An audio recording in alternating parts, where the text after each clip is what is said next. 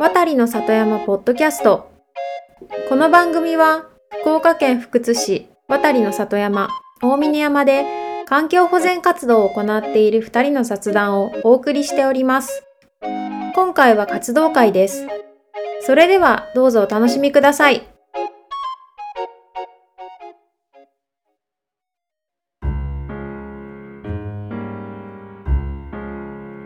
なんか最近だいぶ暖かく、まあ今日はちょっと寒いですけど暖かくなってきて、うんうんタケノコもそろそろ出てくる時期なんですかね。あ、もう2月だから、そうですね。あと1ヶ月ぐらいで出るけれど、最初はイノシシとの取り合い。もうだってすでに荒らされてますもんね、山の中。あれ、いつだっけ？もう12月だったね。もう年末というか、か、にはすでに食われてるっていう。食われてたね。で、この前の2月4日の活動の時も一部食べた痕跡がありました。やっぱわかるんだな。でも、どうなんですかね、こう、里山の管理を少しすると、まあ、うんうんうんイノシシも、ね、距離感ができたりとか、うんあると思うんだけど、ちょっとずつ減ってるのかななんか活動始めて2年目、3年目とかめっちゃひどかったイメージありますけど、うん。そう考えるとなんか最近は、うんああ、食われてるね、ぐらいで、うんうんうん。感覚が鈍ってきてるのか、うん。イノシシ自体がちょっと、その場をあんまり使わなくなってきてるのか。うーん。もともと、うん。渡りにはほとんどイノシシはいなかったって祖母がええー、そうなんや言っ。てて、だから、もともといないところではうん。あるはず。うん。で、たまに、あの、猟友会の人が入って、うん、うん。鉄砲で、はい。渡りからお願いをして、猟をしてたりするので、ちょっと減ってるんじゃないかな。なるほどっていう気はします。僕も一回、あの、見まし、会いましたもんね、猟友会の方々に。うんうんうんうん、うん。犬と一緒にこうね、うん、そうそうそうそう。ちょっとびびっくりしますよね、あれ。れ。山で遭遇すると。怖いね。うん。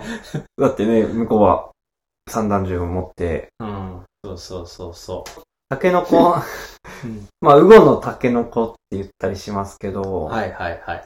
まあ、雨上がりとかの後にタケノコがバーって出てきて、うんうんうんあれってね、竹林の管理にも一番いいというか、食べれて、新しい竹も増や増やさずに。うん。うん。うんうん。何年、あれもう2年前ぐらいですかね。いや、もうちょっと前だよね。もうちょっと前。三え、年そんなに？だってもう今、2023年よ。え？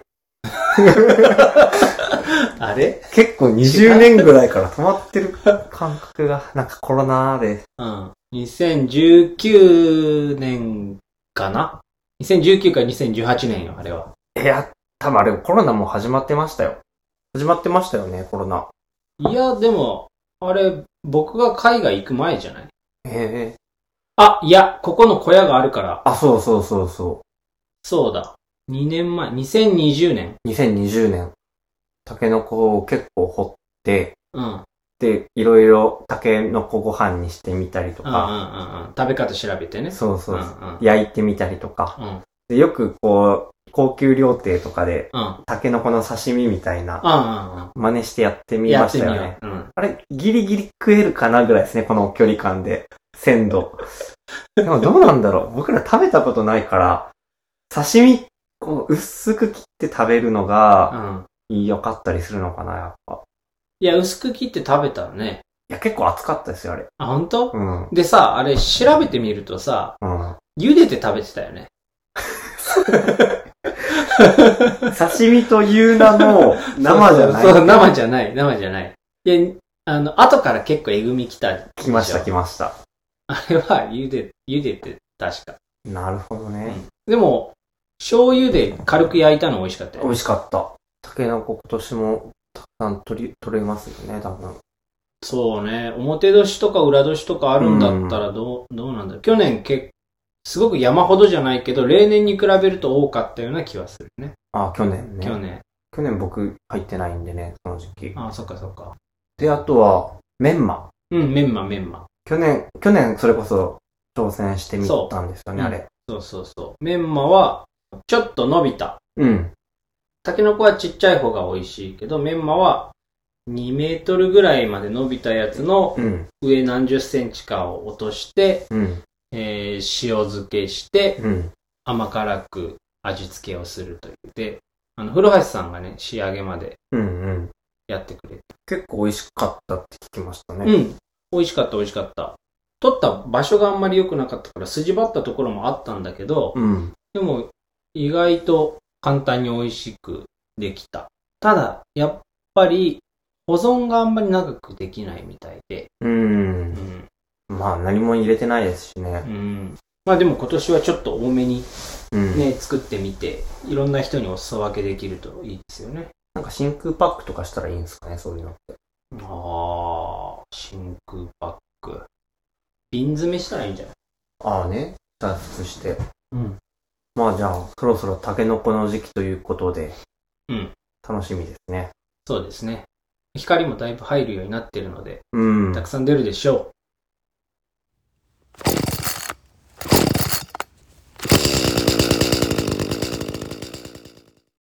こんにちは。渡りの里山ポッドキャスト第4回、長谷川です。う。角です。さあ、今日は活動会の話うん。うんうん。ここのね、あの、長谷川くんのさあのところが、はい。あの、甲子園の試合が始まりそうなさあなんだよね。実況？実況そうそうそう。さあ、始まりました、みたいな。さあ、実況は長谷川です、みたいな。そうそうそうそうそう、えーあ、これ言おうと思ってて、収録の時に言っちゃった。全然、全然自分で聞いてもわかんないな結構自分たちで撮ったやつ聞いちゃいません？あ、聞いちゃう聞いちゃう。僕ら自分大好きっ子なんで。あー なんかね、あ、できてる。そうそうアプリ、アプリで聞けるみたいな。ダサいよね。まあまあ、まだ、まだまだ若いっすね。青いなまあそんな感じで、はいオープニングトークはね、タケノコの話だったんですけど、今回最大で撮り直したね。3回目ぐらいですね、なんか。まあ、なんだかんだ、なんなんでしょうね。このオープニングトークとうん。今日の本題の話とのあ温度感みたいな。あ。すでに。うん。あるね。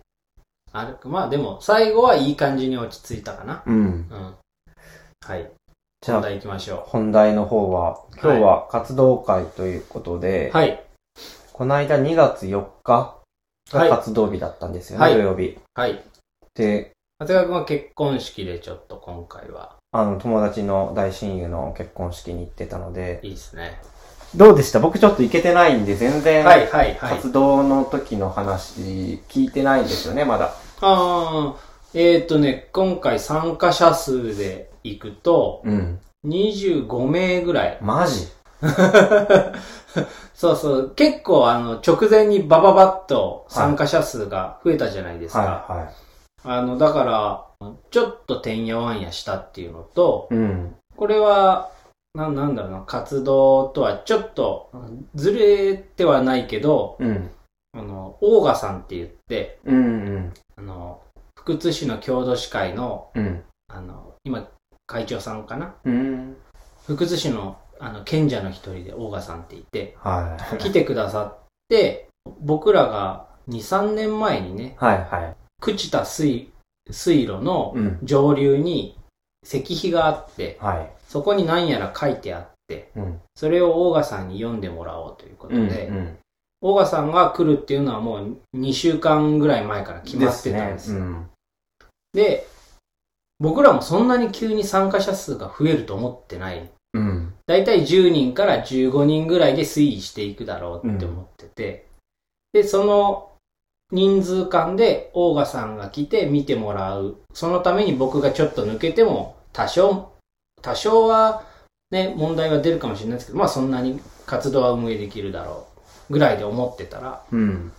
いつもよりもだいぶ多い人数が来たので、最初ちょっとバタバタっと。ああ、やっぱり。はい。学生も今回ちょっと少なめの参加だったんですよね。うん、そうですね。今ちょうど卒論みんな頑張って書いてる時期なので、しゃあない、ね。しゃあないですよね。頑張ってほしいですね。えーで、まあ、はい僕もいなかったし、うんうんうん。木村さんもちょっと途中から学校の用事で、そうそうそう、仕事で抜けて。じゃあうまく回していただいて。なんとかね、うんあのーえっ、と、マテ橋のエリアは、うん。あー薪割りをする人と、うん。薪置き場の、えー柱が必要なので、柱を立てるための穴掘りうん。うん。に分かれて、で、竹のエリアは、あの、腰地区を集めてうん。燃やして、いつも通りね。いつも通り。で、子供たちは比較的自由にうん。遊んで、で、えー大学生の一人が子供の見守り班に、見守り係となって見てくれて、うん。いい感じで上も下も進んだ感じがありますね。なるほど。いろいろと聞きたいところがありますけど、はい。ま、巻き割りは、うんうんまあ今話した順番でいくと、うん。うんこれ写真いくつかこう見せてもらって、はい、はい。結構がっつり巻き割りされてましたよね。あのー参加者のうちの、あの、一人が、そういうアウトドアのアクティビティは得意な方で、ああ、そうだったんですそうね。そうなんですよ。なので、斧を一本渡すと、ひたすら、ひたすら割ってくださって。いや、僕、あ、ちょっと心配になっちゃって、筋肉痛絶対来るじゃないですか、巻き 割りって意まあまあ外と。意外とね、意外とね。で、これが、参加者の方が全部こう巻き割りをゴリゴリやってたのかと思うと、ちょっと心配になっちゃったけど、まあそういう感じの方なんですね。大丈夫なんじゃないかな。で逆に割り足りないんじゃ ないいや、そうそうそう。あ、まあ、あとは、あの、その男性の方がひたすら大きいのを大きいので割り続けるっていうのと、女性陣が、えーちっちゃめの斧で、うんあの、僕らが20センチ丈ぐらいで切ったちっちゃめのマテ橋があったじゃないですか。はいあれをずっと割ってくれるっていうう。ん。うん。で、巻き割りに関しては、斧という、あの、適した道具があるので、まあ、そうですね。あの、コツをつかめばね、うん。ある程度できるんですけど、穴掘りが結構苦戦してましたあ、ね。やっぱり。尾形くんと、あの、早期配属の3年生のああ、彼。彼。が来てて、穴掘ってくれたんですけど、あの、竹の根っこってすごいじゃないですか。うん。あの、コンクリート、鉄筋コンクリート並みの強度になってしまうっていうね。うんうんあの、そこを、あの、根切りばさみで竹の根を切りながら、で、すぐそばにマテ橋も生えてたので、いマテ橋の根も切りながら、うん。あで50、あの、まあ建物、簡素な建物だけれど、40から50センチぐらいの穴のふ深さは欲しいと。竹を柱にするけど、あ。うん。50センチ掘るのに、やっぱり1時間半ぐらい。うん。掘り続けて。そうそうそうそうそう、掘り続けて、掘削機で、あの、手でひたすらトントントンで土出して。ど、どうでした？あの掘削機。いや、掘れる。ああ、やっぱり。うん、掘れる。もう機械の問題というよりは、うん、機械というか、あのね、道具の問題というよりは、うん。まあ、根っこの問題。根っこ。根っこのあー問題根っこからの解決は難しいですよあね。根っこやね。まあでも、結構、根気よくやってくれましたね。ああの、こう、ぐりぐり回して穴を掘っていくやつと、あ。はいはいはい。こう、ザクザク刺して、挟んで土を出すうん。道具があって、あの、ある程度グリグリで土を柔らかくして、はいはいはい。で、挟むやつで、こう、取っていく。あ、じゃあ、あの二つがあるから合わさって、ああね、やっぱり。そうそうそちょっとあの、グリグリする方は、径がどれぐらいかなあう。多分3センチか4センチぐらいかな。結構ちっちゃかったじゃないですか。でちょっと心配してたんですよね。これでいいのかなみたいな。まあでもちゃんと活用してたね。ああ。だからちょっとそれでほぐして、そうそうそうそう。はい。じゃあもう今、柱は、一本だけね。一本一本一本。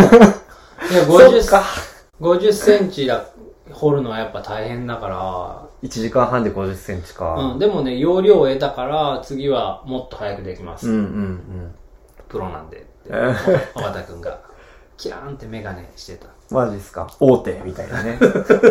な、え、なになになにえなんて？か彼、将棋部なんで。あ、そうなんだ。うんそうなんだ。もう、それ事前情報はない。あ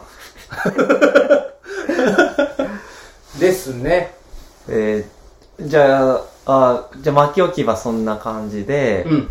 本題、本題じゃないけども、一番、こう、あれだった、石碑はどうだったんですか？ああ、石碑はね、あのー結論から言うと全部は読めてない。あただ、部分的には読めてきていて、あ。うん。白糸の滝っていう石碑がまずあって、うんうんそれは、海軍大将高橋三吉っていうのを称えてる石碑だった。で、それの寄贈者は、えー昔の新宮村、今新宮町があるでしょ？うんで。新宮村の、えーっと、浜崎、浜崎仁左衛門っていう方。うん、名前かっこよ。うん。それを、多分、新宮町しかなんか調べれば名前は出てくるんじゃないかなって大賀さんは言ってたけど。ああ、なるほどね。うんうんだ。から、割と、こう、有力者というか、おそらくね。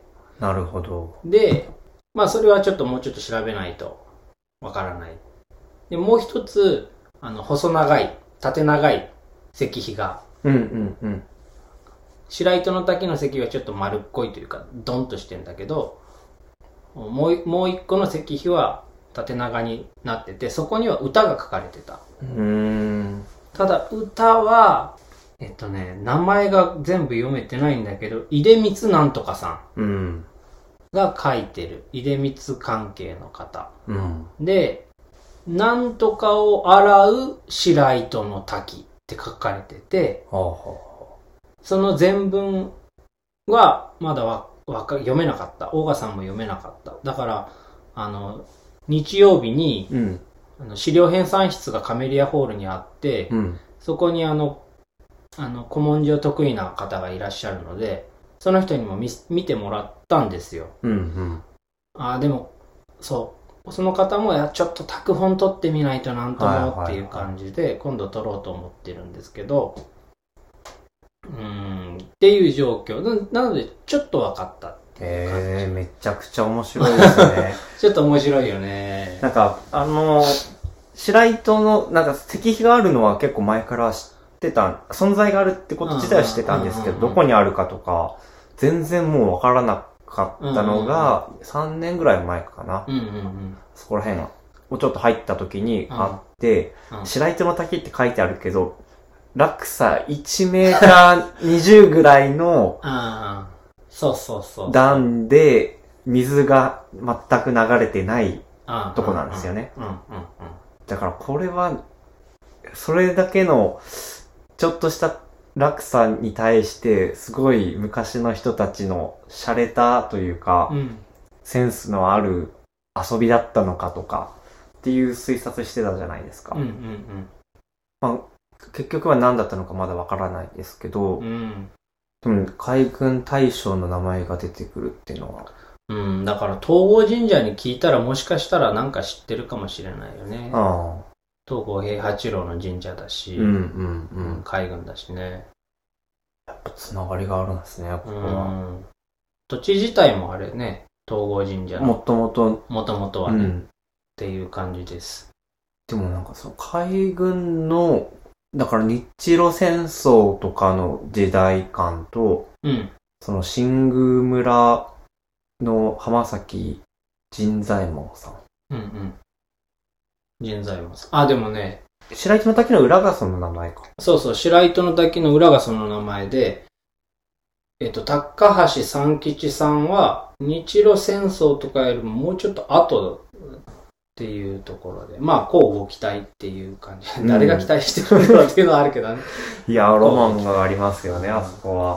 復活させたいなあとね、面白いなって思ったことがあって、竹林なんですけど、うん。まあ僕は松手橋の方で、うんあ。の、チェーンソーを使ったりしながら、あの、活動してて、お、大体、目処が、目処がとか、霧がいいところで下に降りてってね、あの、どんな感じかなと思って見てたら、竹林のちょっと奥の方で、うん。こう、地区撤去してる奥の方で、あの、参加者のお母さんとうん。子供が、あの、なんかこう、うずくまってるように僕は遠目から見えてね、うん。うん。なんかずっとそれで起き上がらないから、うん。なんだろうと思って、うんああ、子供が、お子さん怪我しちゃって、ちょっと今、泣いちゃって、なだめてんのかなとか、うんうんうんなんか治療とかしてんのかなと思ってね、うん。近くまで行くと、そこで絵本読んでた。へえ。そうそうそう。なんか新しいというか、本を持ってこられてて、そうそう、そこで、竹林にちょっと切り開かれたところで子供に、あの、竹林の中で絵本読んでて、へー。あ、これはなんか新しい要素だなと思って。ああ、確かに。うん。森林浴じゃないけど、森林毒みたいなね。林毒。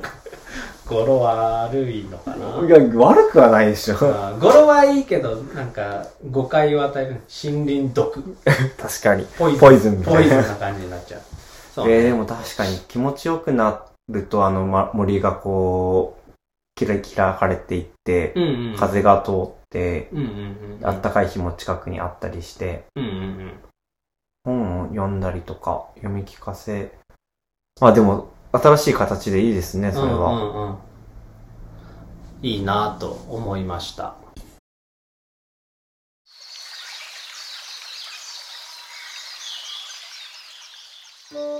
エンディングです。あの、もう第4回になる。もうなのかまだなのかわかんないけど、うん。ちょっと情報発信を、あの、力入れ始めて、12月ぐらいからかな、うんうん入れ始めて、結構レスポンスあって、うん。増えてきたと思うんですけど、うん。どうです？